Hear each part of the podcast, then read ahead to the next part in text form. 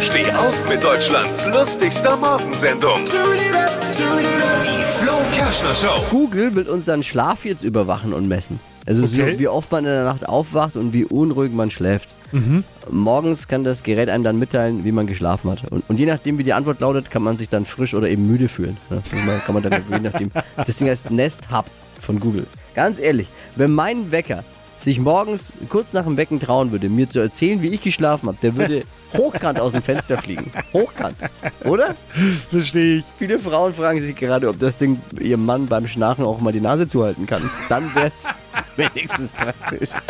Was hat Flo heute Morgen noch so erzählt? Jetzt neu. Alle Gags der Show in einem Podcast. Podcast Flo's Gags des Tages. Klick jetzt hitradio n1.de.